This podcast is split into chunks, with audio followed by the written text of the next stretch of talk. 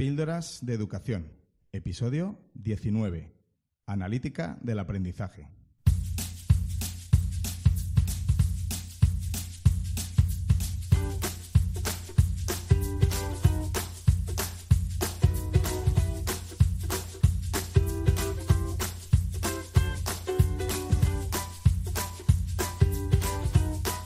Estás escuchando Píldoras de Educación, un podcast sobre innovación y cambio educativo.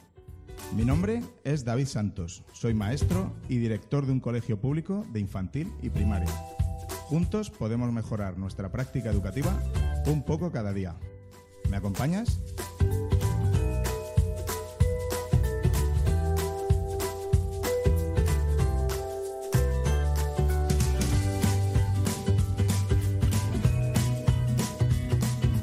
Y bienvenidos a un episodio más de Píldoras de Educación. Muchas gracias por escuchar y, por supuesto, por vuestro apoyo y vuestros comentarios. Hoy tenemos un episodio muy especial. Bueno, sí, ya sé que siempre digo que son los episodios especiales, pero este de verdad que lo es. Primero porque se está emitiendo en directo por el canal de Spreaker del podcast Hoy estamos a martes 22 de enero de 2019 y son las 19 y 35 exactamente. Puede que lo estés escuchando después en tu aplicación de podcast habitual, porque quedará ahí también en los archivos, como siempre. Es el primer episodio que emito en directo, por lo tanto irá sin edición y, nada después, así que desde ya os pido disculpas por, bueno, por lo que pueda ocurrir, nunca se sabe. Y este directo lo hacemos pues para presentar un libro, el libro de Daniel Amo titulado Analítica del aprendizaje, 30 experiencias con datos en el, aula. Hoy contamos con Daniel, el autor, y cinco de los colaboradores o coautores. Así que hoy tendremos a Daniel Amo, Domingo, Miguel Ángel Azorín, Borja González, Iñaki Fernández y Héctor Pino. Bienvenidos a todos. Es un placer contar con vosotros, semejantes cracks, en el episodio de hoy.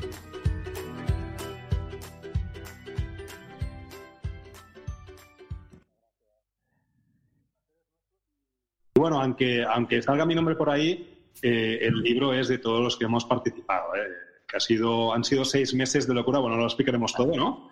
Ahora empezarás a hacer las preguntas que, que sean pertinentes y iremos pues poniendo nuestros granos de arena, pero esto ha sido un esfuerzo de todos, eh, bastante esfuerzo, porque por mi parte también he sido un poquito pues quisquilloso en algunas cosillas y, bueno, ha sido, yo creo que ha sido una aventura para todos. Y como, como has dicho, aparte de, de, ti, que eres el, el, vamos, el principal coordinador, ¿no? El de autor del libro, y hoy tenemos a cinco de los colaboradores, pero son, como dice el propio título, 30 experiencias.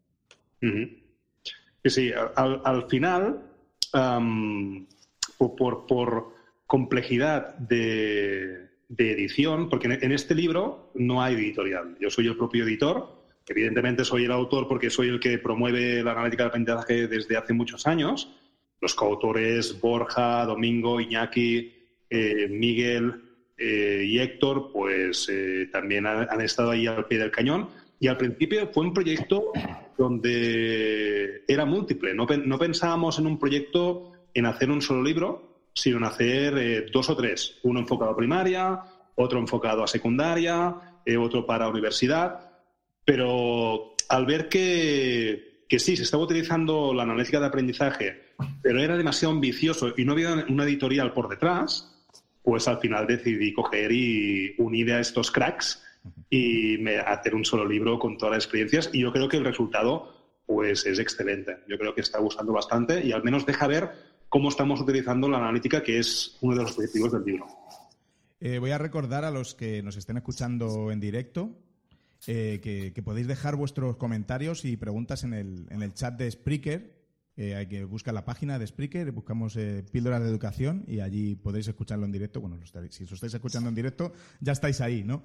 Y, en el chat podéis dejar vuestras preguntas y, en Twitter con el hashtag PDE, eh, de Píldoras de Educación, PDE-analítica. Y bueno, Entre todos los comentarios y preguntas haremos al final un sorteo de, dos licencias digitales del libro de analítica de aprendizaje. Eh, bueno, vamos a, vamos a hacer una ronda de, presentaciones, ¿no? Yo, os, he, presentado así a grosso modo, pero bueno, decir un poco pues quiénes sois, a qué dedicáis, aunque bueno, yo creo que muchos de los que nos escuchan ya os conocen, pero seguro que hay alguno que no. Venga, va, Venga, va. Ah, pues nada, yo desde el 2010 que entré directo en educación preuniversitaria, antes siempre había hecho cosas postuniversitarias y nada, pues empecé como profesor de primaria y secundaria con coordinación TIC y aprendiendo muchísimo, haciendo mis másters y estas cosas eh, de innovación. Y hace dos años pues salté a la universidad y ahí estoy ahora pues de profesor e investigador. Y mientras era profesor de primaria y secundaria pues también tenía esa vertiente de investigación donde entré muchísimo en los MOOCs, estos cursos online abiertos y masivos, que ahora INTEF, por ejemplo, eh, está promocionando, está haciendo una gran labor. Y, ahí pues también conocí el mundo de la analítica de aprendizaje y ahí lo vi muy claro. Vi que este tema pues eh, tenía que empujarse. Ha costado, ha costado eh, unos cuantos años, pero aquí estamos y el esfuerzo ha valido la pena. Y, nada, pues ahí estamos, dando mucha caña con Google, porque creo que aquí hay mucho Google Innovator también. Hola. Hola, Domingo. Domingo se acaba de incorporar. ¿Qué tal, Domingo? Hola, buenas tardes a todos.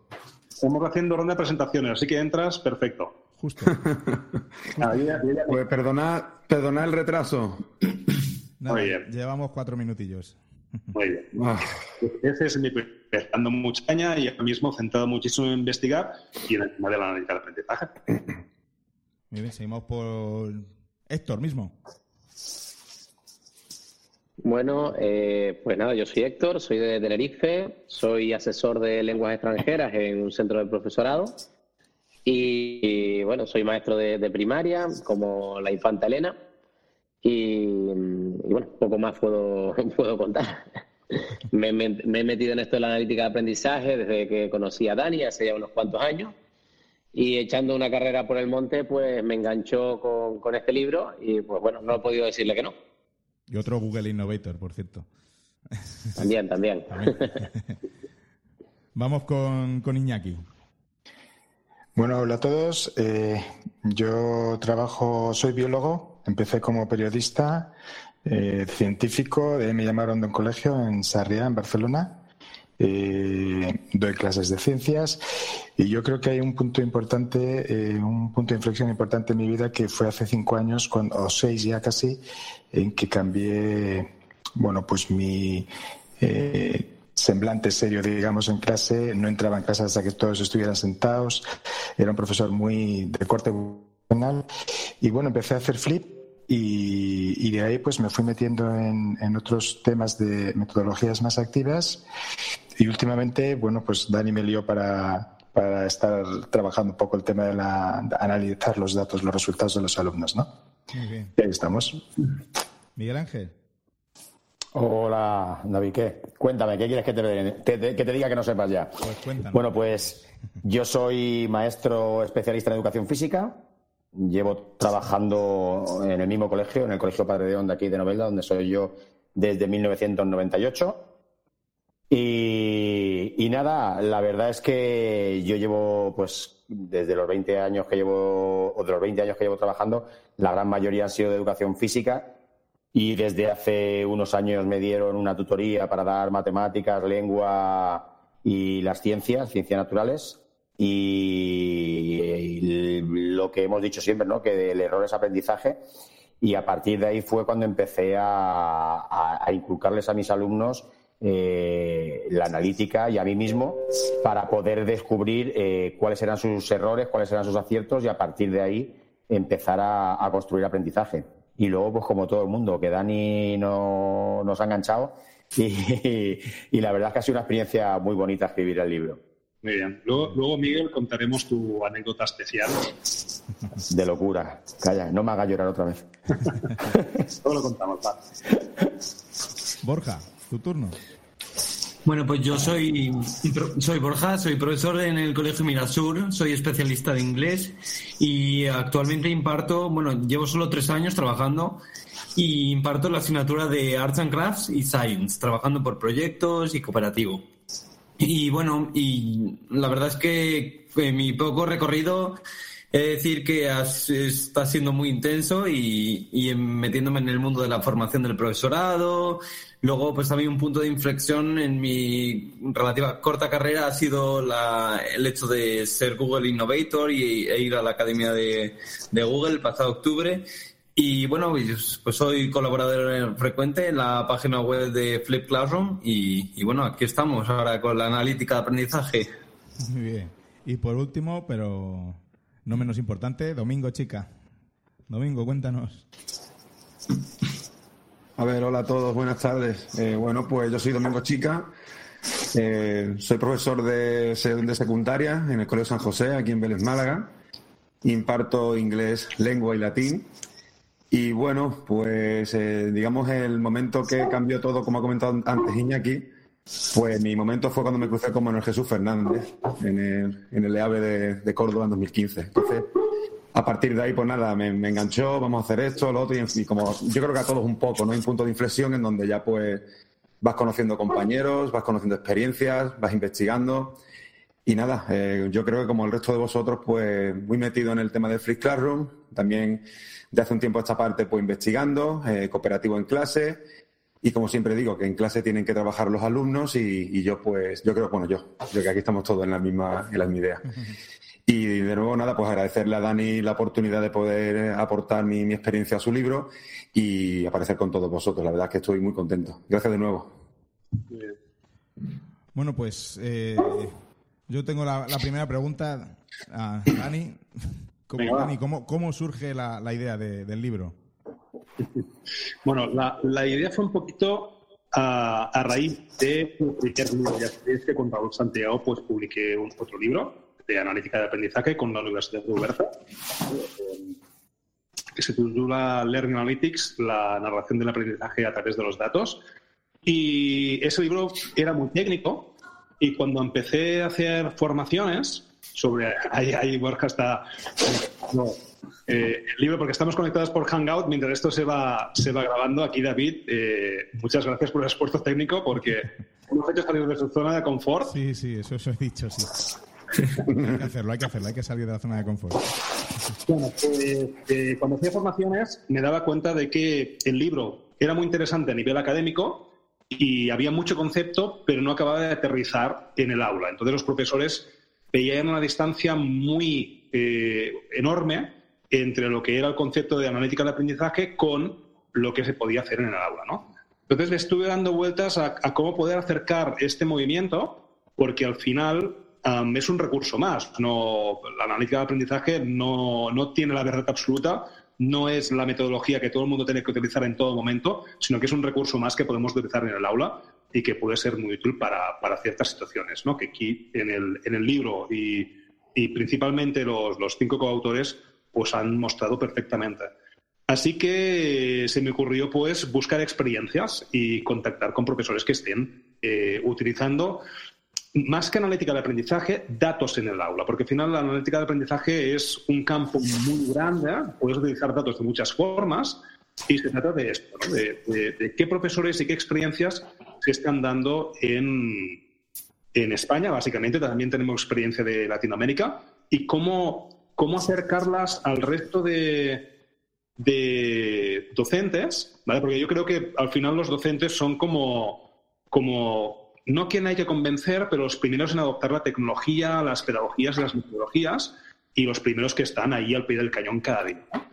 Así que el hecho de buscar experiencias y hacer el libro y, luego las investigaciones eh, paralelas, pues yo creo que, el objetivo ha sido cumplido y, básicamente pretendía esto, es decir, acercar de alguna forma al mismo nivel, no tan académico, sino a nivel de aula, pues este análisis de datos al, resto de docentes que no conocían el concepto o era demasiado abstracto o no sabían por dónde empezar, que había muchísimos que me decían, vale, esto de la analítica de aprendizaje está muy bien, pero no sé tengo que empezar a estudiar estadística, tengo que empezar a hacer matemáticas, ¿no? así que había muchas inquietudes y, el libro, que al final, al principio eran dos o tres y ahora lo hemos juntado en uno, propone esto, es decir, acercar las prácticas docentes que ahora mismo están llevando a cabo, que yo conocía que se estaban llevando a cabo, pero no sabía que se estaban llevando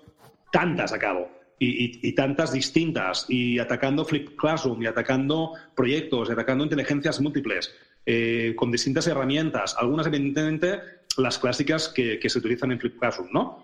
Pero hay un montón de profesores con mucho talento utilizando datos en el aula ah, que definen un nivel, eh, algunos pues introductorio de este área y otros que ya dominan eh, el tema y empiezan a hacer cosas muy chulas como ganancia del aprendizaje eh, o, plasmar lo que es la analítica en clase, en la pizarra como Miguel y pizarra a tiempo real. Bueno, hay muchas experiencias muy chulas que demuestran que la analítica está muy viva y la intención es eh, hacer el libro más ameno y más cercano. Luego ya vendrán otros, muchos más técnicos, más centrados en cómo aplicarlo, más, más como manuales o, guías a seguir. Pero yo quería hacer un, un libro donde se mostrase el talento que hay ahora mismo en España y cómo los profesores están utilizando estos datos, que son muchos, y acercarlo a los docentes para que empiecen a animarse a, a algo que era desconocido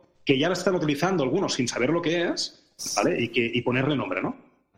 Sí, la verdad es que el libro, pues de eso, con, las 30 experiencias te deja eh, como que acerca más el, esto del, del, análisis ¿no? de datos, que en principio para, para cualquiera nos puede parecer algo, algo farragoso. ¿no? ¿Qué os ha parecido el tema de la Claro, es que aquí, aquí muchos de vosotros Miguel Borja y compañía, yo ya sabía que utilizabais estos datos, sobre todo los que utilizamos PIP, sabía, ¿no? Pero también me sorprendí muchísimo al, ver las técnicas que utilizabais y cómo utilizabais los datos, ¿no? Para vosotros, al final, ¿qué ha significado esto de la analización en vuestras aulas? En mi caso, mm, con mi experiencia en inglés, pues mm, el recoger estos datos, sobre todo ya no solamente con, en los bloques de, de comprensión escrita o comprensión oral, vamos, el reading y listening, me ha permitido, en cierto sentido, pues interpretarlos de manera que sé el nivel que tiene mi clase. En relación ya no solamente a la comprensión, sino también al tipo de contenido. Mm, estamos hablando de vocabulario, estructuras gramaticales, en donde si me llevo, por ejemplo, o lo relaciono con los exámenes de Cambridge, al hacer, por ejemplo, exámenes de tipo más bajo, eh, flyers o ya meternos en qué, ese salto eh, cuantitativo en cuanto a, los contenidos a los que se tienen que enfrentar eh, bajaba algo, ¿eh? por lo menos sobre todo en los primeros de la ESO. Entonces esa interpretación con los formularios de Google y evidentemente también utilizando Spassel como, herramienta para, los listening, me ha aportado esta información, es decir, saber por qué línea, ya no solamente metodológica, que yo creo que todo lo que estamos aquí compartimos la misma opinión, sino también la línea de, en cuanto a contenidos, ¿no? En cuanto a, qué nivel de, eh, en este caso de lengua inglesa, o a qué nivel de gramatical, qué nivel de vocabulario. Entonces, pues eh, a mí me ha, parecido bastante, bastante interesante. Por ejemplo, no sé, no, no, no dar vocabulario no, o no de llevar a cabo vocabulario relacionado con los campos semánticos. No sé, a lo mejor medio de transporte, ¿no? Que es los más comunes, y ya nos metemos en, en otro tipo de, historias, pues ahí es cuando ya pega el salto en función del grupo y en función de la, de la dinámica que está llevando a cabo. Esa ha sido mi, mi experiencia y como has dicho antes, Dani, no, es algo que hay que, llevar a cabo siempre, pero yo también lo veo como algo, no sé, paralelo a nuestra experiencia docente. El tener esos datos y también evaluarnos eh, sobre, en ese sentido.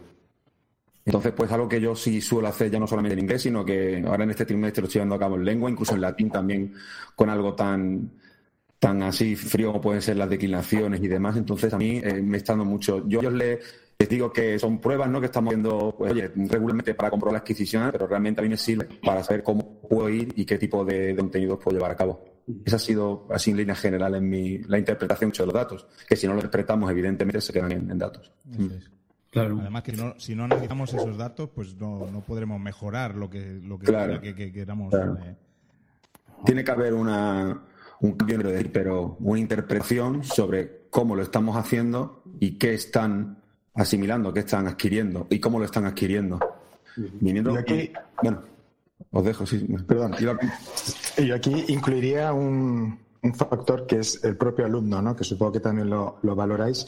Eh, yo lo que hago es una ganancia de aprendizaje, es decir, les hago un test de si comprenden y saben aplicar lo, que vamos a ver en un tema.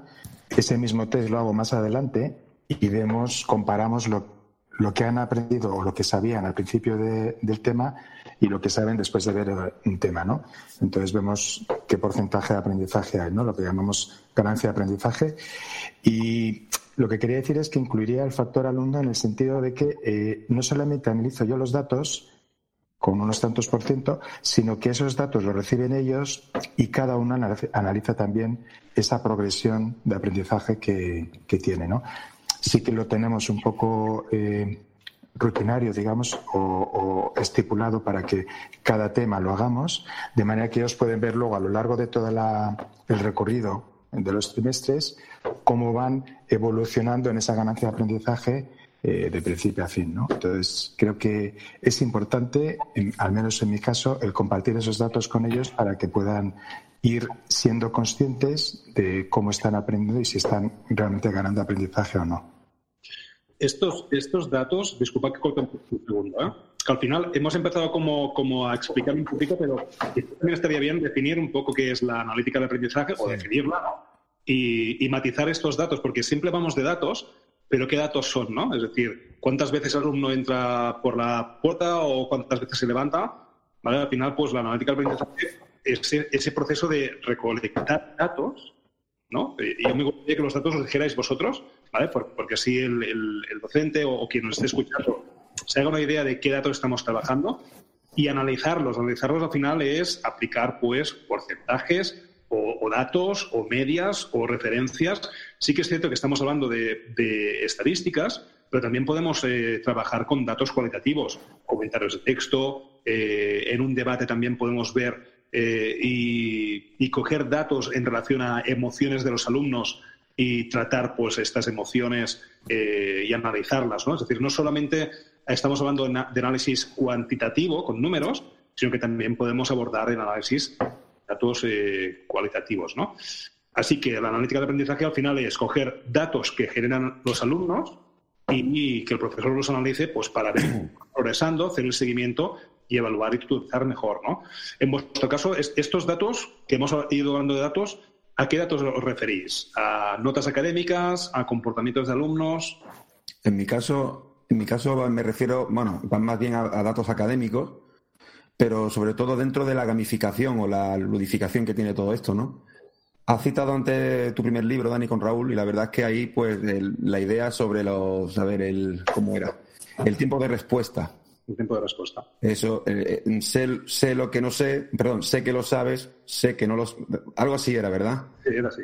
Entonces, pues, e, esa, ese matiz eh, de, vuestro primer libro, la verdad es que lo, lo, lo y es algo que traslado en los cuestionarios en clase, con cualquier contenido, o incluso con la propia forma de, de autoevaluarse, a lo mejor con, la, eh, con los compañeros. ¿no? Un ejemplo con Quizzes, por ejemplo, que sí nos permite tener esa, ese tiempo de respuesta y que incluso al docente nos, nos, puede ver eh, qué tiempo de media el alumnado ha realizado dicho cuestionario. Entonces, si la nota, eh, bueno, eh, también me gustaría mencionar a Iñaki, ¿no? Con su el Peer Instruction, el, que hablamos allí en Zaragoza. En ese sentido, me da mucha información, no solamente ese 70% ¿no? que se haya conseguido, ¿no? Sino el tiempo que han necesitado, con lo cual hay un dato interpreta que nos puede llevar a una interpreta o una reinterpretar el modo en el que hacemos las cosas. Eh, si un alumno responde bien y ha tardado más tiempo, pues quizás podemos interpretar que ha necesitado más tiempo para reflexionar, más tiempo para. Con lo cual entramos en distintos niveles de, interpretación, de lectura, de rapidez en la respuesta. Y los mapas de calor que se generan tanto en Kahoot como en, como en Quizzes o en el mismo Socrative, eh, visualmente al profesorado nos dan muchísima, muchísima interpretación en tiempo real. Eh, eso, esa, esa secuencia de sé que lo sabes, sé que no lo sabe, que sé que quizás no lo sabe, o no, o no sé que lo sé, que tarda mucho y no responde bien. yo, por ejemplo, lo mismo. Yo, eh, yo la recogida de datos es, es cuantitativa en cuanto al aprendizaje que van ganando.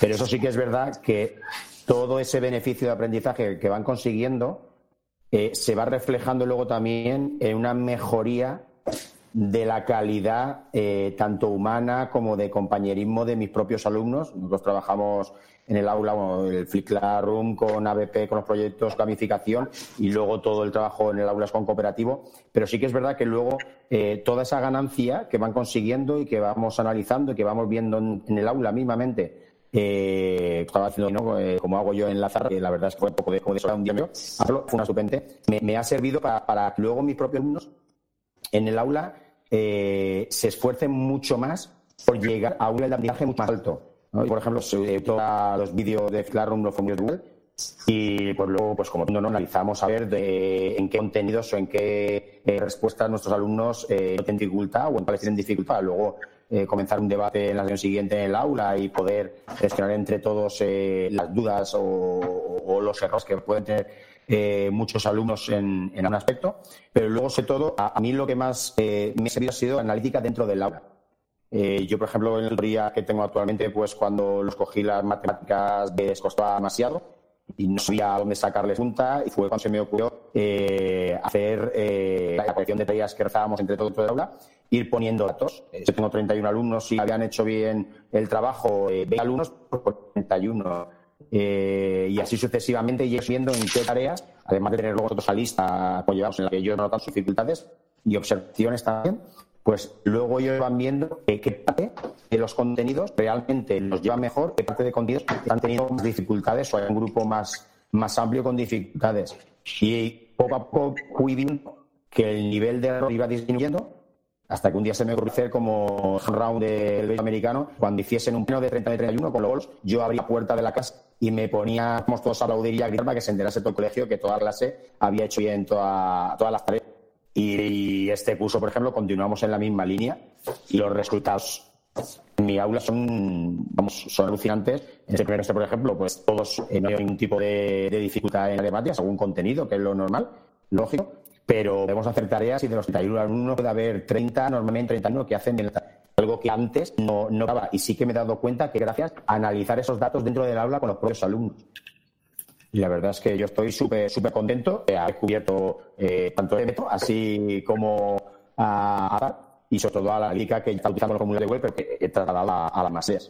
Claro, y es una manera también de personalizar el aprendizaje. Muchos, muchos centros ponen en sus proyectos de la personalización del aprendizaje, pero yo pienso que no es real. Esa personalización del, del aprendizaje en el aula no se realiza. Entonces creo que la edición de este libro puede ayudar lo que decías tú, Dani, a muchos profesores a decir, vale, ¿cómo hago esto de verdad? Con fundamento, con unas bases, ¿cómo se mide? Y bueno, yo, yo personalmente también lo, lo voy intentando en mis, en mis clases y, y, los resultados son muy satisfactorios, sí. Tú sabes un poquito de la norma, tú haces arte. Sí. no te das transversales típicas de lengua o más o tal. Claro, claro.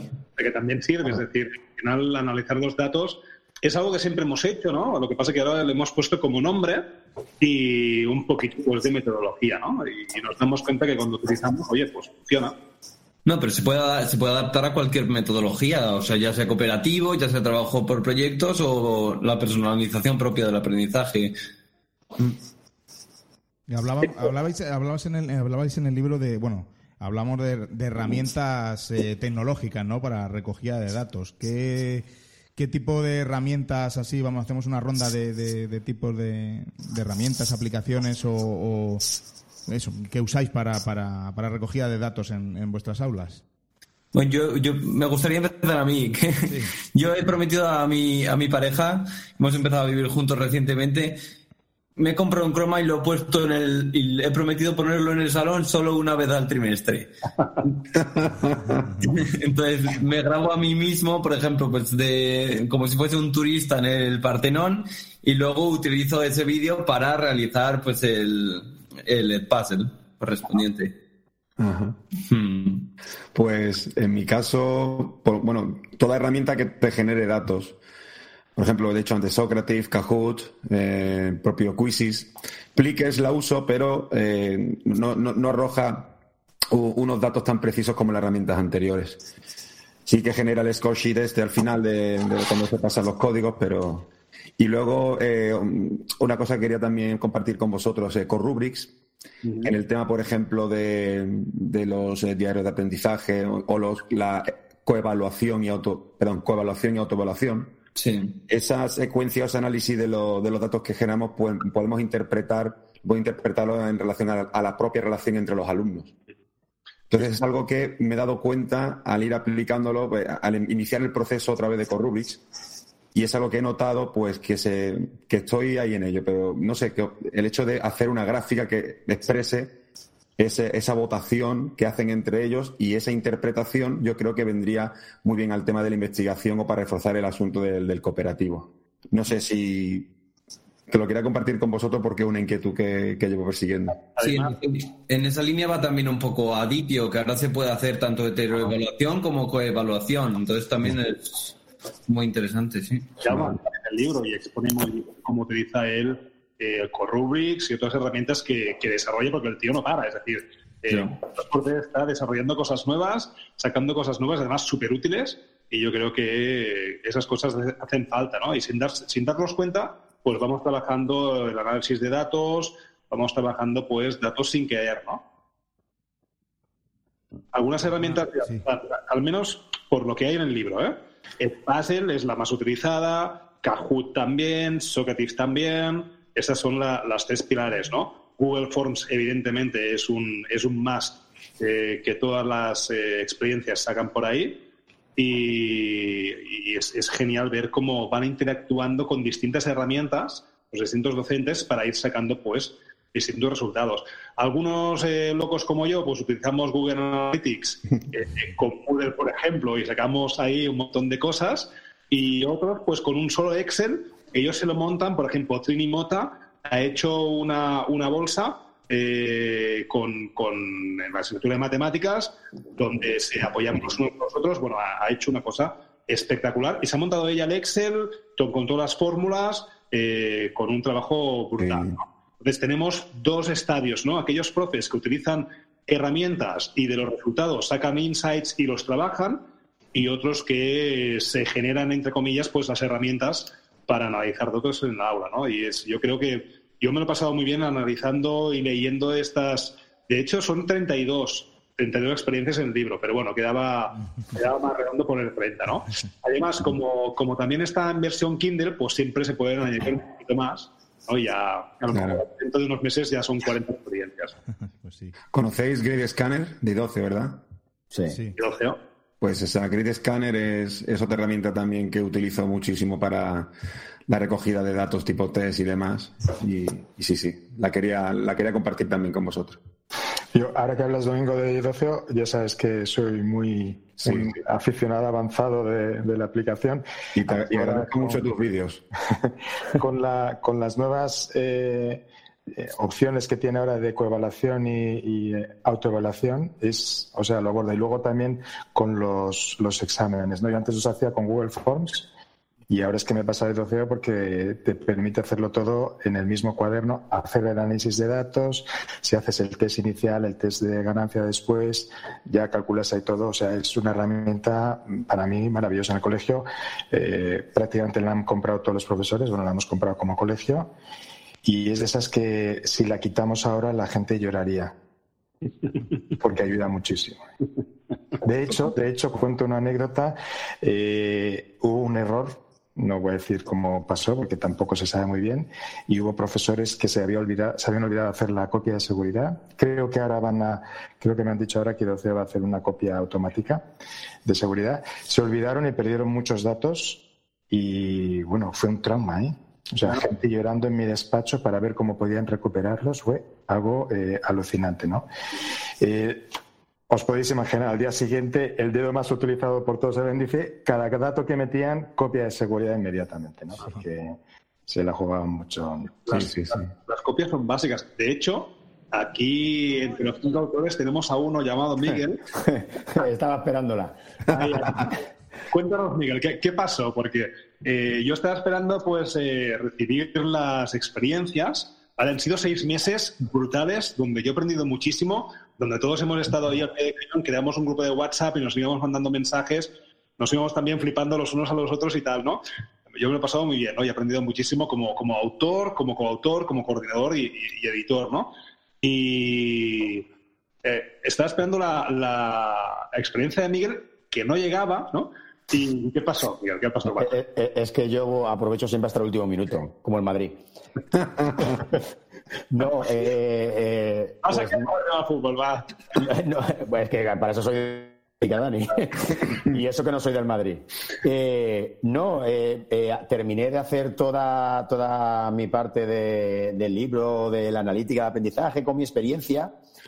Y cuando, bueno, la hice con, con el Word, ya no, no, he vuelto a trabajar con Word, ahora lo hago todo con Google Docs. doy fe, doy fe, es así. Te hace copias automáticas. Claro, claro, claro, claro. Pero la costumbre, ¿no? Que siempre trabajas con Word desde hace, pues yo qué sé, desde que tengo uso de razón. Y nada, iba a enviar todo el archivo eh, con todas las imágenes y dije, bueno, pues mira, en vez de enviar el archivo por un lado y las imágenes una a una, lo comprimo todo y le envío un archivo zip. Envié el archivo. No, mentira, no lo llegué a enviar, no lo llegué a enviar. Me aseguré del archivo y cuando abrí el archivo se había corrompido el documento y había desaparecido todo lo que había escrito. No os podéis imaginar la desesperación. Empecé a, sudar en mi casa como si hubiera terminado la maratón. Era horrible. Mi mujer ayudándome, mi mujer también es maestra, es teacher, domina también un montón las herramientas tecnológicas y tal. Ella, no te preocupes, cariño, venga, esto lo sacamos, tal. No había forma de recuperar el archivo por ninguna parte Llamé al bibliotecario de, de mi cole, a Luis, que es gran amigo mío y es, muy hacker. Le, apasiona también todo el mundo la tecnología muchísimo como a mí. Se vino a mi casa, estuvimos hasta las 12 de la noche aproximadamente. Y lo único que recuperamos fue todo el documento con cuadraditos. Ni una sola letra. No podéis imaginar la noche que pasé.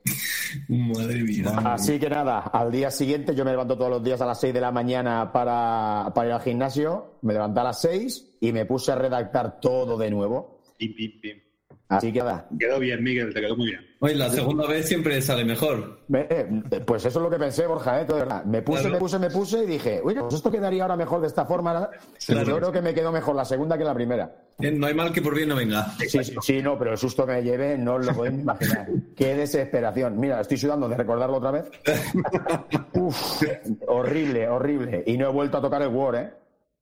Ahora tengo todo con Google Docs, que se guarda solito envío los enlaces, los comparto y arreglado sin ningún tipo de problema. Muy bien. Muy bien. comprarte un Chromebook. Claro. Oye, yo me quedo con Mac, ¿eh? que me va muy bien. No, no, yo igual, yo soy de la manzanita, ¿eh? Mira, yo en todas las entrevistas y en las presentaciones siempre hago una pregunta al, entrevistador. David. Sí, sí. Porque ahí va, y te la introduzco un poquito, ¿eh? ¿Vale? Ah, el libro hablamos de analítica de aprendizaje, eh, también creada docentes con alumnos y cómo mejorar el aprendizaje y el contexto educativo, ¿no? Pero también una parte de que se llama Academic Analytics. ¿vale? Esa parte lo que hace es analizar datos de los profesores, ¿vale? Es decir, cómo están utilizando los recursos, eh, cómo están llevando a cabo las evaluaciones, qué recursos les podría ir mejor, cuáles no, las iniciativas que se llevan a cabo desde dirección pues evaluarlas y ver si realmente está dando frutos y, tener pues un centro ah, moldeado en base a decisiones de datos. En, el libro hay una experiencia del colegio, ah, ahora mismo os, lo cuento, del colegio Regina Pazis en Burlada, donde trabajaron lo que es la académica analytics, es decir, datos pues de, distintos profes, pero sobre todo del centro, ¿no? Detrás de, detrás de esta puesta en marcha está MT Grupo, que está liderado por Sofía Temprado y, Ignacio Romero, que son dos personas excelentes y, yo creo que los que estamos aquí los, conocemos y yo al menos eh, fueron los que también me empujaron un poco, eh, bastante, por no decir mucho, eh, en este mundo educativo y, los que han estado dando de soporte pues durante muchísimo tiempo, ¿no? Y con, su fundación Vías Paralelas, es decir, Mete Grupo y Fundación Vías, pues cogieron este cole y, a través de analizar cómo estaban gastando dinero, cómo estaban organizando las eh, partidas, los profesores, pues eh, María Pilar, que es la directora pedagógica, pues pudo crear un proyecto eh, súper chulo basándose en, datos académicos, que es otra parte completamente distinta de los, de los datos de aula, ¿no? pero que también se refleja en el libro y yo creo que es interesante que los directores empiecen a conocer este tema, porque no solamente es trabajo de profesores, sino que también estaría muy bien que los centros, eh, de alguna forma, empezaran a ponerse las pilas en entender cómo esto puede ayudar a los profesores y crear una política de centro en base a, datos y, y, a tomar decisiones más analíticas, que ya las hacen, ¿no? Pero ya ponerle la estructura y el nombre, y hay unas, bueno, hay unas metodologías poco a poco iremos publicando en edolíticas.com y, entre todos los centros y distintas experiencias, ¿no? David, aquí va la pregunta. ¿Cómo, ves tú ahora mismo eh, este, este, entorno de datos a nivel de, dirección, que eres eh, directivo? Eh, ¿Queda muy lejos? ¿Es algo que ya estáis trabajando? ¿Piensas que va a aterrizar igual de fuerte como la analítica de aprendizaje, que ya está pegando muy fuerte? No, ahora falta pues empezar a hacer formaciones. Soy muy consciente de que, hay distintas entidades montando pues eh, cursos para profesores que van a salir justamente este año para darle un poquito más de empujón. Creo que, también sería interesante el hecho de que dirección empezase también a abordar ese tema. ¿Cómo lo ves? Yo creo que, depende, depende, ¿no? Eh, eh, yo creo que, como dices tú, que cada vez esto está más, más en los centros porque evidentemente todo lo que analizamos es lo que, lo que es susceptible de, mejora. Si no analizamos, nos queda un poco así en el aire, ¿no? Entonces, cada vez nos estamos dando más cuenta de, la importancia de, los datos, de los datos que recogemos. A nivel de dirección, por supuesto, eh, tienes que usar algún tipo de recogida de datos para ver cómo va, cómo va el, el, curso del, del, del, colegio. Entonces, no, estamos hablando aquí de poca cosa, estamos hablando de un centro, ¿no? Con, con sus tropecientos niños, ¿no? Depende del colegio, lo, grande que sea, con todos sus profesores. Entonces, desde un simple mm, cuestionario de satisfacción, por ejemplo, eh, eh, para mí, para mí eso, yo no, yo no sé mucho, yo no sé mucho sobre, me estoy metiendo ahora bastante en lo de analítica de datos. Eh, no entiendo tampoco mucho, pero en el momento que, yo entré en la dirección, hace cinco años ya, eh, lo que sí tenía claro era siempre pasar el cuestionario de satisfacción sobre los temas eh, clave ¿no? de que estamos desarrollando en el, en el, colegio, porque a mí me puede parecer muy bien cómo va la cosa y, a lo mejor no es cierto, no es cierto. Y la verdad es que recogiendo datos te puedes sorprender de, cómo va el transcurso de, el desarrollo de, todo lo que está pasando en el, en el centro. Para mí me parece muy importante, eh, pero yo creo que, que todavía falta, todavía falta un poco de, de meterse, de meterse ahí, de, de airearlo, de ver la importancia que, esto tiene, ¿no? A ver, eh, paralelamente, a través de las experiencias y, y conjuntarlo todo, pues eh, la investigación, estamos ahora pues escribiendo el artículo consecuente y el congreso tal, ah, pues lanzamos una, una, encuesta relacionando las leyes educativas eh, y cómo está impactando esto en los colegios y qué conocimiento hay, ¿no? Entonces, esta encuesta deja, demuestra lo que estás comentando. Es decir, hay una preocupación por parte de los profesores eh, de que los datos de los alumnos es primordial conservarlos, eh, tenerlos a recaudo y, no dispersarlos por todos sitios, porque al final son datos privados de nuestros alumnos. Y yo creo que básicamente aquí lo que estamos presentes ahora, trabajamos mucho Flip Classroom y Héctor, que está desconectado, debe estar con, los dos peques, que, que ya sabemos que Héctor eh, ahora, estoy, estoy, por aquí. Voy en el coche, pero estoy por aquí. Muy bien. Pues Héctor, trabajaste y trabajas las inteligencias múltiples eh, con Google Docs, eh, sacando muchos datos y que tenemos, es decir, podemos atacar distintas metodologías. Flipped Classroom, evidentemente, porque es la principal que utiliza pues, herramientas que te lanzan datos, ¿no? Pero otras cosas como a lo mejor inteligencias múltiples, que parece como muy cualitativo, ¿no? Pues también podemos utilizar eh, herramientas y Héctor ha hecho un, trabajo fantástico ideando una serie de cuestionarios para analizar y para ver cómo los alumnos van progresando en, en la aplicación de estas eh, inteligencias múltiples. ¿Me equivoco, Héctor? no sé si me escuchará bien porque voy en, el coche, voy conduciendo. Se te escucha. Eh, vale, perfecto. Pues eh, había que darle también un poco el, tratamiento y el visionado que le pueden dar los alumnos a, los datos, porque al ellos ser más conscientes del contexto en el que se mueven, tanto el contexto propio de sus propias inteligencias como de las inteligencias de los compañeros, son capaces de ir pasando un proceso más impulsivo a uno más reflexivo. Todos estamos viviendo que estamos ante la generación del ya, ya quiero esto, ya come el wifi, ya que se descargue la página. Y, ahora mismo, pues si los alumnos van tratando los datos y van viendo las diferentes posibilidades, reflexionan más y no tienen esos comportamientos tan impulsivos que, que suelen tener. Yo, eh, Dani, al hilo de lo que dice Héctor y lo que has dicho tú antes, he hecho por primera vez, eh, porque antes me queda un poco con, la mosca detrás de la oreja cuando has dicho datos eh, eh cualitativos, ¿no? habitualmente analizamos datos más bien cuantitativos.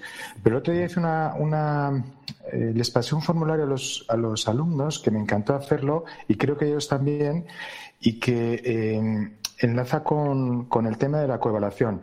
Yo en IDOCEO les paso la coevaluación, que queda registrada, se coevalúan en las actividades, pero lo que hice fue pasarles un formulario de Google en el que les planteaba pregunta abierta.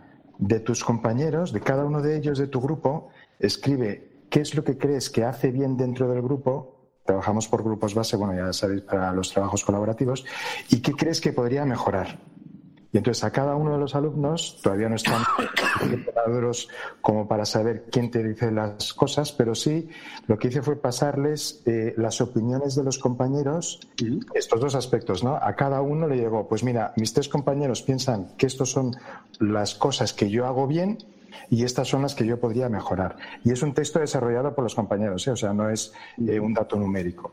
yo creo que es una actividad, a mí me encanta hacerla y creo que ellos también y que mm, hacer a lo mejor dos o tres veces eh, durante el curso puede ser que, o sea, puede provocar que haya una mejora real del trabajo, en este caso del equipo, ¿no? Dentro del equipo. Eso es genial, porque además es que eh, recibir feedback de tus propios compañeros también trabajas muchas competencias sociales, interpersonales e intrapersonales. Es decir, tienes que saber aceptar pues, que vas a recibir críticas, alabos y también pues, gestionar las emociones que, que tienes leyendo Los, los, textos, que a veces los, los alumnos, déjamelo decir, son a veces muy crueles escribiendo y diciendo las cosas muy claras, ¿no? Bueno, trabajas la asertividad también.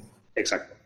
Eso, eso es genial. Yo creo que esa práctica es esencial, que haya no solamente datos, sino eh, escritos y, verbalización de, de sentimientos y, y, actuaciones de alumno y que además se lo digan entre ellos. Porque está bien que lo diga el profesor, porque es el que manda más ahí, el que pone orden y tal, pero oye, recibir feedback de los alumnos ya es otro, es otro nivel, es a su mismo nivel, ¿no? Exacto. Y eso yo creo que a veces les llega mucho más que en el hecho de que eh, nosotros, eh, los que estamos, eh, así decirlo, encima de la tarima, pues podamos decir cosas o no. Es algo, es algo bastante, bastante importante el hecho de desarrollar este currículum paralelo, ¿no? De, de las emociones, las relaciones, y algo pues que nos permite desde esa misma interpretación poder, poder comentarles, poner, poder personalizarles incluso, porque tenemos datos previos que nos demuestran que, tal rendimiento, tal aprendizaje, pues aún no se ha adquirido, está en proceso de, etcétera. Y lo habéis comentado, estoy totalmente de acuerdo, el tema de, las relaciones tanto interpersonales como intrapersonales. Y, entender, pues eso, eh, prepararles para, para una sociedad en donde van a tener que luchar y van a, van a recibir críticas, van a recibir halagos, van a recibir recompensas, pero siempre yo creo teniendo en cuenta de que esa, ese propio feedback, esa retroalimentación, la tienen ya, pues, ya sea positiva o negativa, pues la tienen, pues, eh, adquirida, ¿no? En cierto sentido. Y en esto la, analítica, pues, nos ayuda muchísimo en cómo las relaciones, había hablado antes, eh, creo que ha sido Héctor, ¿no? Hablar sobre cómo, eh, ellos mismos verbalizan esos números, esos datos, ¿no? obtenidos. Cuando después de una coevaluación o autoevaluación, pues se proyecta, ¿no? Evidentemente solo la gráfica, ¿no? Para que ellos vean el, cómputo general, se hace una valoración, una reflexión. Y ellos, pues, eh, de, ese, de esa idea, de, ese, de esa interpretación, me parece muy interesante que le pongan letras y, frases, ¿no? Entonces, nada más intrapersonal que eso creo que no hay. Es decir, porque partes de algo objetivo, datos. Voy a, Voy a saludar aquí a unos oyentes que, llevan rato en el, en el, chat. Vamos, los que los que los que han, han comentado han comentado algo y nos han dejado alguna pregunta. Si queréis podemos contestar alguna de las preguntas que, nos están llegando. Venga, va. Venga, adelante. Primero Ángel Terrón nos dice que escuchando en directo para seguir aprendiendo con este grupo de grandes docentes. Eh, pues dice, perdón, Estoy deseando tener en mis manos este libro. Un saludo a todos. María Barceló, deseando pillar el libro y aprender de vosotros. Eh, tenemos también por aquí Susana, a ver, Susana Miranda. Eh, Susana sí que nos hace una pregunta. Eh, hola a todos. Entonces entiendo que el factor motivador al implicar al alumno en el análisis de datos y ser consciente de su progreso es uno de los puntos fuertes de este tema, ¿no? Incluso en alumnos de primaria. Sí, sí, a ver. Eh, nosotros como docentes, ¿vale? Tenemos que dar feedback y de calidad y cuanto antes, quizás mejor, a los, a los alumnos, ¿no? Entonces, tenemos dos formas de dar este feedback. O lo ponemos a través de visualizaciones automáticas, ¿vale? O tenemos las tutorías o tenemos los comentarios que les ponemos en cualquier hoja o de viva voz. Entonces, tanto en primaria como en secundaria, como incluso infantil, el refuerzo positivo siempre es positivo. Entonces, el hecho de decirle al alumno, oye, muy bien, estás progresando, esto, esto, esto y esto, en base a estos datos, e-, eso es lo mejor del mundo para, para un alumno. Hay, hay, una cosa que se llama small wins, que es una, es una teoría que dice, cuando te pongas objetivos muy grandes, por ejemplo, un curso académico, ¿vale? Intenta eh, partirlo en pequeños objetivos ¿vale? Y así pues verás que vas consiguiendo cosas y progresando, ¿no? Pues eh, esto, eh, eh, la filosofía es la misma, como en gamificación. Vas consiguiendo puntos, vas consiguiendo estrellas y vas viendo el progreso y te vas hinchando de orgullo y, de, buen rollo, ¿no? Al final, pues oye, si los profesores podemos ir dando ese feedback o microfeedback a los alumnos, oye, pues, pues ellos encantadísimos y ese refuerzo positivo siempre, y, no, el negativo de, que, que a veces damos, ¿no? Claro, es un feedback que hay que compartir, que no solo nos lo tenemos que quedar nosotros como maestros para mejorar los recursos didácticos que elaboramos o lo que sea, sino compartirlos con ellos. Luego Rafael Serrano, así también en ese sentido, en, eh, cuanto a las edades ¿no? de, la analítica, eh, pone, hola, soy tutor de primero, de primaria, y bueno, ¿qué, tipo de feedback eh, recibimos por parte de los alumnos eh, con este tipo de análisis de datos en, primero de primaria. Muchas gracias, saludos y enhorabuena. Yo, por ejemplo, no estoy en primer. Eh, yo, estoy en primaria este curso de tutor. El curso pasado estaba con ellos en cuarto. Pero yo, por ejemplo, el feedback que recibo de mis alumnos es un mayor compromiso a la mejora de su propio trabajo. Y eso le genera esforzarse más dentro del aula. Yo, por ejemplo, yo no mando eh, tareas a, casa, excepto cuando les toca eh, el vídeo correspondiente y sacar sus notas cornell y contestar el formulario. Pero bueno, que eso con 15 minutos lo tienen y tienen una semana de plazo para hacerlo. Que encima se aprenden ellos a autogestionar su tiempo de trajo pero yo lo que, lo que consigo es eso, consigo un feedback en el que ellos están mucho más motivados, como estaba comentando antes, eh, o estabais comentando antes en la pregunta de Susana. Eh, consigo también que ellos mismos eh, se comprometan más a, mejorar, porque están viendo que ese, esa motivación y ese, ese esfuerzo les genera una mejora de resultados y ellos mismos entonces se valoran mucho más eh, todo ese trabajo que, realizan en clase, que si se quedase, eh, no sé, pues en una sola nota que reciben a, pues a la semana de haberles corregido una prueba escrita o un examen, ¿no?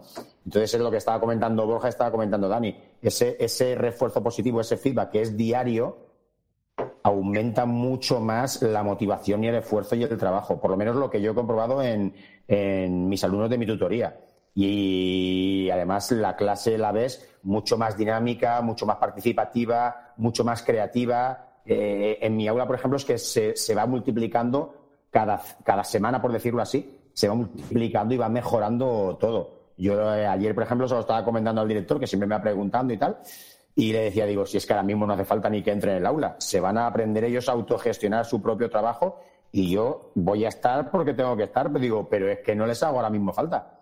Y eso para mí es un orgullo, ver que consigues que tu propio alumnado sea capaz de conseguir eso con esas pequeñas y ese pequeño feedback que ellos van comprendiendo y van viendo de su propio esfuerzo y su propio trabajo. aquí tenemos también a Raúl Hurtado, que nos estaba escuchando hace un momento y nos dice, hablando de análisis de datos en las relaciones entre compañeros, me gustaría saber cómo se puede plantear este tema para la inclusión de los alumnos con necesidades educativas especiales.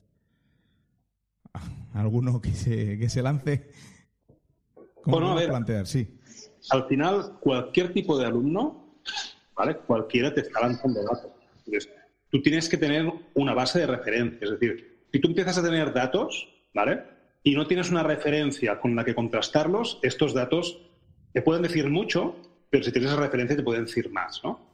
Entonces, eh, sea el tipo de alumno que sea, tú vas a hacerle eh, pruebas, test, vas a recibir comentarios suyos, eh, vas a recibir información que tú vas a recopilar. Esa información que está en la libreta del tutor se trata de eh, analizarla de alguna forma. Lo que dije antes, es decir, cualitativa o cuantitativa. Por ejemplo, yo, he detectado muchos casos, no de bullying, pero, por ejemplo, en foros de Moodle, yo cogía los comentarios en un debate, por ejemplo, a que puedan haber 300, 400, 400 comentarios, leerlos todos, los puedes leer, pero intentar desgranar la información de ahí puede ser complicado. Entonces, hay una cosa que se llama eh, análisis sentimental o análisis de sentimientos, y de cada uno de los comentarios se puede sacar si ese comentario es violento, si es neutral, si tiene un lenguaje que no toca, etcétera, etcétera. ¿no? Entonces, eh, ahí puedes ver qué está pasando, si hay un grupo de alumnos que están atacando a uno, eh, si hay alguien que está en defenso, etcétera, etcétera. Puedes ver muchas cosas, ¿no? Pues lo mismo con un, con un alumno eh, que tenga dificultades de aprendizaje. Es más, quizás se tiene que utilizar más en este tipo de alumnos porque requieren mucho más análisis y atención que no el resto. Mm. Sí, de, hecho, de hecho en, la, en la recogida de datos, hablaba yo antes de, de la coevaluación, eh, en, esa, en esa votación, los grupos cooperativos, ¿no? Pues en los agrupamientos que llevamos a cabo, pues unos que tienen dificultades de aprendizaje, pues eh, reciben, valoran de sus compañeros ese esfuerzo y esa, esa capacidad de poder trabajar eh, ¿no? al ritmo con la ayuda de los compañeros. Entonces, yo sí es algo que he notado dentro de esa interdependencia positiva, el hecho de que los compañeros reconozcan ¿no? pues ese esfuerzo por sus compañeros, pues seguir el ritmo de trabajo. Evidentemente, ahí también hablamos de, la ayuda nuestra, de los profesores, ¿sí? pero también que estos, que estos alumnos aprendan esas relaciones sociales y que, y que luego a la hora de, solucionar un problema, a la hora de, llevar a cabo un determinado aprendizaje, lo solucione bien con la ayuda de estos compañeros de grupo o incluso por sí mismos. Eh, de nuevo, el tema de lo interpersonal, intrapersonal. Yo creo que también emocionalmente se sienten más seguros eh, al saber pues que tiene esa ayuda grupal y las herramientas suficientes para poder mm, solucionar o llevar a cabo un ejercicio, una actividad, etcétera. ¿De acuerdo? Entonces, al interpretar, por eso decía antes, ¿no? al interpretar ese, esa coevaluación y esas valoraciones numéricas que luego trasladamos a una interpretación, incluso tú decías, Dani, en los comentarios propios de los compañeros, ya no solamente el dato numérico, sino también el dato, digamos, pues, informacional que obtenemos eh, y que generalmente pues se corresponde con esa valoración numérica, donde ahí pues entiendo pues que, por un lado, interpreto que los agrupamientos que hemos llevado a cabo pues, han sido los correctos. Entonces, pues eh, mm, hay casos de relaciones en donde al principio pues mm, son difíciles de llevar, eh, sabemos que el cooperativo al principio cuesta, debemos de animarles, también vendérselo muy bien y que luego con el tiempo y con paciencia, evidentemente pues con la preparación correspondiente mm, salen, salen adelante. Como anécdota me gustaría decir el comentario de una alumna en una, de, uno de, los, de las covaluaciones en donde le comentaba que le encantó trabajar con una compañera y que después era, si no en tercero en cuarto de la ESO, y que era la primera vez pues que se había dado cuenta de ello, no la conocía. Y llevan juntos desde primaria, ¿eh? Pues quizás con este tipo de, herramientas de evaluación, de coevaluación, eh, eh, el, el cosechar estos datos van más allá de lo meramente académico o, calificador, en, lo emocional, que eso ya trasciende incluso a la propia experiencia de, aprendizaje. Yo creo que va todo de la mano, sí, sí. Claro, y luego también se trata de adaptar cómo presentas tú, pues yo qué sé, ese formulario o esa ficha al alumno con necesidades educativas especiales.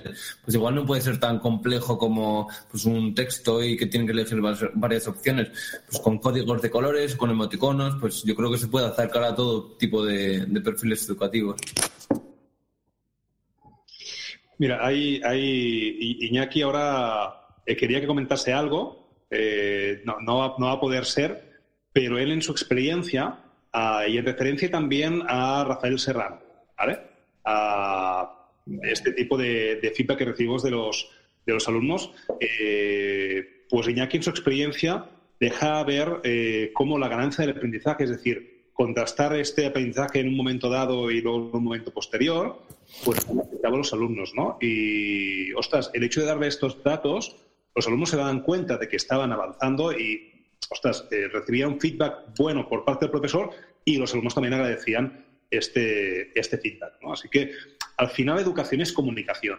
Y no podemos coger y, oye, como hay un 80% de esto, vas a suspender, ¿no? No, hay que, que, dar datos, hay que dar voces y hay que dar voces no chillar, es decir, hay que dar explicaciones, ¿vale?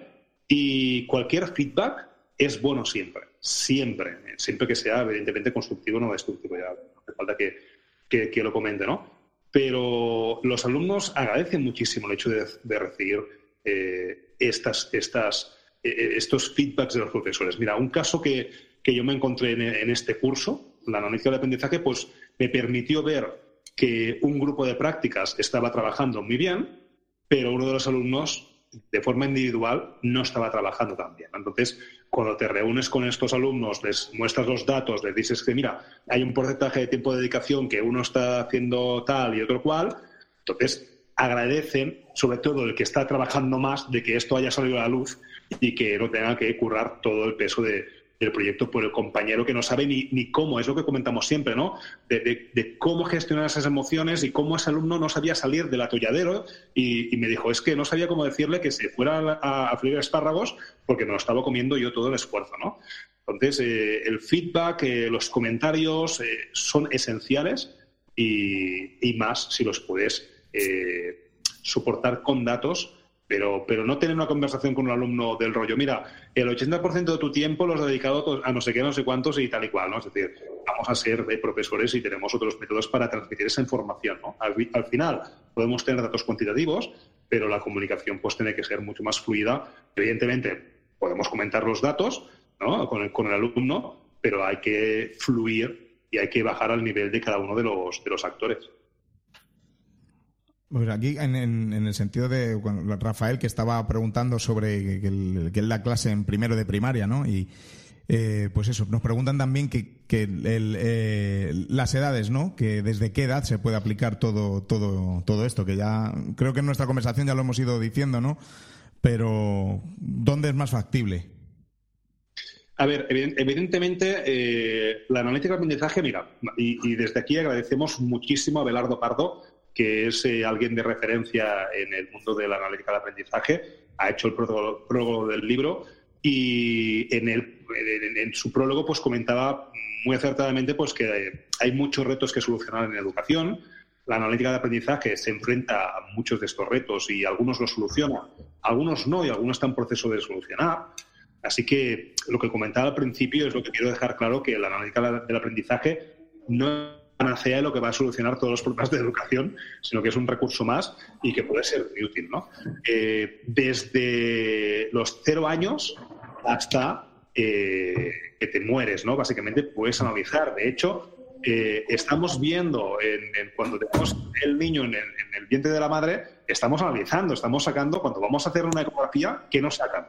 Pues nos miden no sé qué, nos miden los huesos, es decir, empezamos ya a analizar eh, comportamientos de, los alumnos en el vientre de la madre, ¿no? Desde, tan pequeños y puedes aplicarlo, evidentemente, eh, a lo largo de toda la educación del alumno, ya sea infantil, mm, antes preinfantil, eh, primaria, secundaria, bachillerato, universidad, postuniversidad.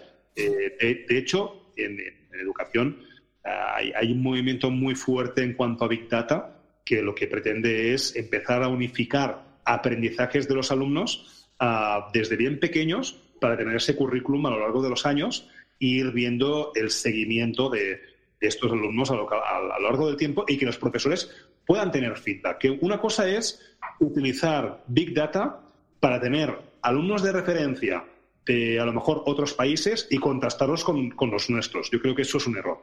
Entonces, nosotros tenemos que utilizar el concepto este de small data, es decir, esos datos de contextualizados para poder personalizar al alumno y si además obtenemos eso, ese feedback de anteriores profesores y de esos datos, estamos generando una cantidad de datos contextualizados al alumno que nos va a ayudar en su proceso de aprendizaje. No es lo mismo empezar con alumnos eh, que tengas que ir descubriendo a lo largo del curso a tener una hoja de ruta ya hecha, ¿vale? Viendo pues esos análisis y teniendo algo de referencia del alumno en sí, porque ya sabemos que cada persona pues es distinta y aprende de forma distinta y ahí es donde podemos empezar a personalizar. Así que lo que has dicho David, lo hemos dicho muchas veces, desde bien pequeños hasta bien grandes. Si lo podemos eso plasmar de alguna forma y ir pasándolo eh, de profesor a profesor, pues es un plus que ganamos. ¿Alguna, ¿Algún pensamiento más acerca de, esto? Mira, tenemos aquí. Eh, esto es analítica del llanto. sí. infantil. Eh, un poco por concretar más a lo, a lo, que estábamos diciendo y darle algunos ejemplos a, las personas que escuchan el, el podcast, pues, eh, por ejemplo, con alumnos de educación de necesidades educativas o alumnos de primero, hemos trabajado algo de analítica utilizando cuestionarios para rellenarlos con emoticonos, dado que todavía no tenían soltura para escribir, no tienen soltura para escribir, y para introducir conceptos tan sencillos como mayor que, menor que o igual. Entonces, desde ahí podemos lanzar cosas pues enormes. Y si van entrenados desde pequeños, pues mejor que mejor. No, no. De hecho, yo he visto rúbricas eh, de cómo se tiene que escribir el nombre bien para, los más pequeñines. Eso al final es analítica de datos. Si lo, si lo mostramos con, no con gráficas, pero, pero eso, ¿no? Es decir, con emoticonos, con, con dibujos, eh, con expresiones gráficas que ellos entienden, estamos personalizando el aprendizaje, estamos sacando cuentas. Ellos no se dan cuenta de que están eh, siendo analizados y que a la vez están analizando su aprendizaje, ¿vale? sino que, lo ven como una evolución. Y, eso está muy bien. Es decir, en el momento que utilizamos la analítica del aprendizaje como algo transparente que está ahí, que todos entendemos y que estamos utilizando, eso es positivo. Entonces podemos empezar ya a idear cosas como esto, ¿no? Es decir, emoticonos, gráficos y dar ese feedback especial con el medio y el canal que toque. Bueno, vamos, si queréis, vamos a ir cerrando. Eh, llevamos, ¿cuánto llevamos? No sé ni lo que llevamos ya. Una hora. Llevamos cuatro. No está mal. No está mal. Eh, yo, eh, bueno, ¿algún pensamiento final en cuanto a analítica de datos? ¿Algo que queráis dejar antes de marcharnos? Pues por mi parte, como habéis comentado antes, los, profes pues estamos empezando en esto. la analítica de aprendizaje nos supone interpretar procesos de enseñanza para mejorar lo de aprendizaje. Y pues nada, mi reto sería pues que los centros, antes hablaba Dani sobre la analítica académica, y, y, que esos datos, por ejemplo, si cuando un alumnado supera una etapa y pasa a la siguiente, que esos datos que se fueran recolectando a lo largo de una etapa sirvieran pues para poder tomar decisiones respecto no solamente al modo en el que aprenden, sino también cuánto aprenden y, demás. Con lo cual sería un reto interesante que a un nivel pues inicial también los, los equipos directivos o, escolares pues se plantearan esto también a nivel a nivel académico. O sea, sí me ha gustado mucho esa idea. Muy bien. Muy bien. Yo añadiría la idea que he dicho antes domingo al principio de sabemos qué saben nuestros alumnos y podemos actuar en el aula en consecuencia. Y creo que otra de las bondades es que nos permite ganar tiempo en el aula para conocer pues, eh, a nuestros alumnos como, como personas más que como estudiantes en sí. bien, mira, yo para, para terminar, si queréis, porque creo que todos tenemos niños y yo también, tenemos que empezar a hacernos cargo de nuestra vida eh, de papis. Ah, agradecer muchísimo, eh, no voy a citar ahora todos los nombres de los profesores, ¿vale?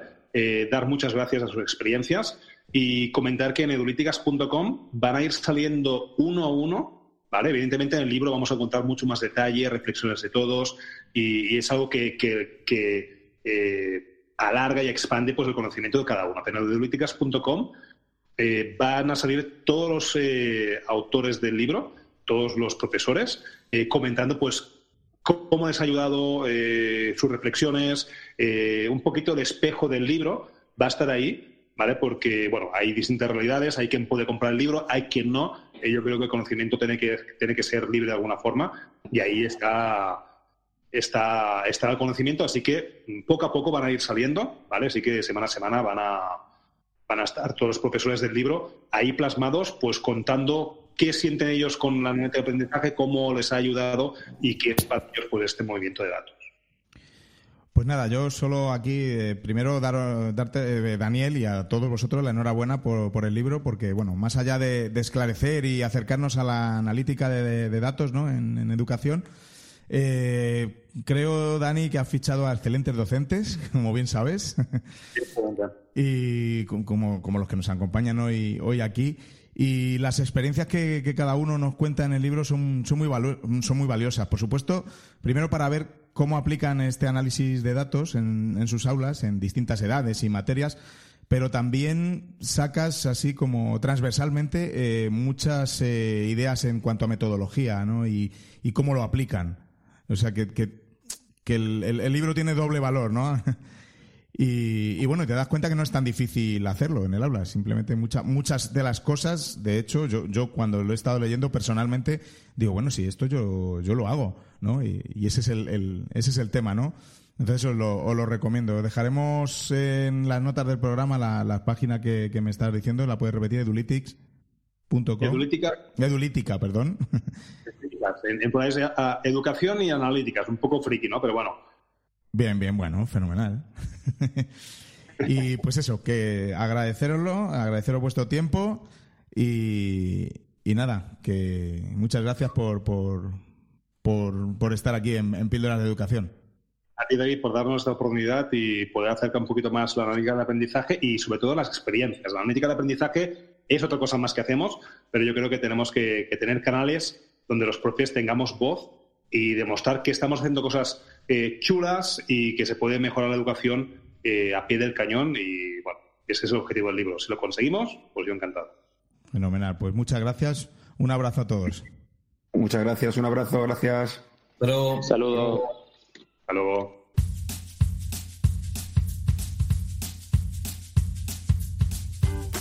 Bueno, podéis seguir comentando el episodio en Twitter con el hashtag PDE-analítica o en píldorasdeeducación.com en la entrada del episodio, donde también podéis encontrar distintas formas de contactar conmigo. Ya sabéis que podéis encontrarme en Twitter como arroba davidsantos-a. En las notas del programa también dejaré los, usuarios de Twitter de, de los profes que nos han estado acompañando hoy aquí. Muchas gracias por escuchar. Espero que te haya gustado el episodio de hoy. Pronto me pondré en contacto con los ganadores de las dos licencias digitales que Daniel Amo ha cedido muy amablemente. No te puedes perder tampoco el próximo episodio, en el que tengo una interesantísima charla con ni más ni menos que Juanjo Vergara, autor del libro Aprendo porque quiero y recientemente ha sacado también Narrar el aprendizaje, la fuerza del relato en el aprendizaje basado en proyectos. Sido una maravillosa conversación con Juanjo sobre su libro, ABP e Innovación. Te va a encantar.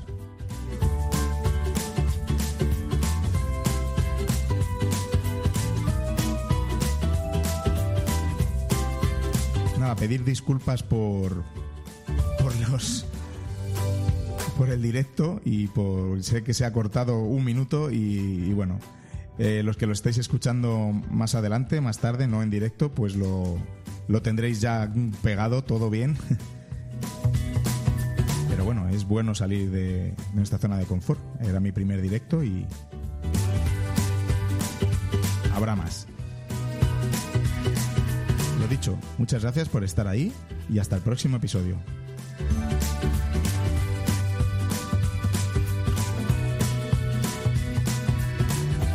Y recordad, con vuestras píldoras podemos hacer que la educación goce de la mejor salud.